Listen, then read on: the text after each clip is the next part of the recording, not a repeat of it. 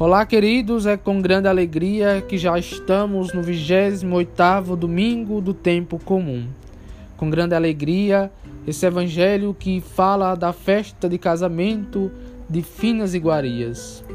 O rei é o próprio Deus quem chama. E no evangelho começa se dizendo: Naquele tempo, Jesus voltou a falar em parábolas aos sumos sacerdotes e aos anciões do povo, dizendo: O reino dos céus é como a história do rei que preparou a festa de casamento do seu filho.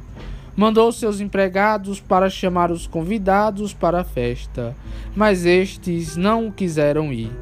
O rei mandou outros empregados, dizendo: Dizei aos convidados: Já preparei o banquete, os bois, os animais cevados já foram abatidos e tudo está pronto. Vinde para a festa. Mas os convidados não deram a menor importância. Um foi para o seu campo, outro para os seus negócios. Outros agarraram os empregados, bateram neles e os mataram. O rei ficou indignado e mandou suas tropas para matar aqueles assassinos e incendiar a cidade deles. Em seguida, o rei disse aos empregados: A festa de casamento está pronta, mas os convidados não foram dignos dela. Portanto, ide até as encruzilhadas dos caminhos e convidai para a festa todos os que encontrardes. Então os empregados saíram pelos caminhos, reuniram todos os que encontraram, maus e bons, a sala de festa ficou cheia de convidados.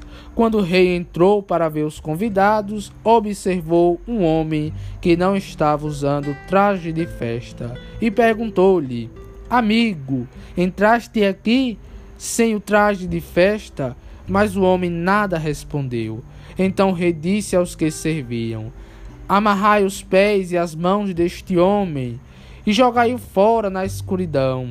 Ali haverá choro e ranger de dentes, porque muitos são chamados e poucos são os escolhidos. Palavra da salvação. Glória a vós, Senhor. A parábola da festa de casamento é uma alegoria da história da salvação que culmina em Jesus.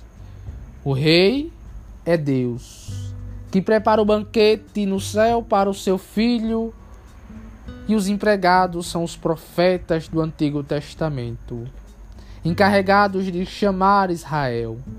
Como alguns dos convidados ignoram os profetas, e outros até mataram algum deles. E então, como vemos, Deus destrói a sua cidade, Jerusalém e envia outros empregados como apóstolos para convidar os gentios, os maus e os bons, para a celebração.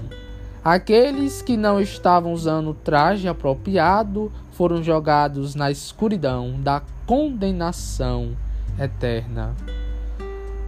A parábola destaca o tratamento imparcial de Deus com relação a todos os que foram chamados, gentios e judeus. Ele recompensa e pune com base na aceitação ou na rejeição de seu chamado por parte de cada um. A festa de casamento. Uma imagem de regozijo de comunhão com Deus. A referência é provavelmente Isaías 25, em que a salvação do povo de Deus é retratada como um alegre banquete. Isso se concretiza de duas formas. Em primeiro lugar, de forma litúrgica e no presente, através da Santa Eucaristia, que é o banquete sacramental de Cristo.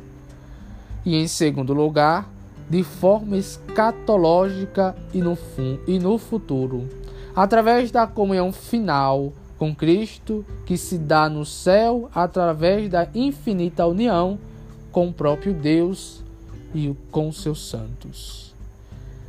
E vejamos no versículo 11: não estava usando traje de festa. Um símbolo de boas ações acompanha a verdadeira fé. Apocalipse 19.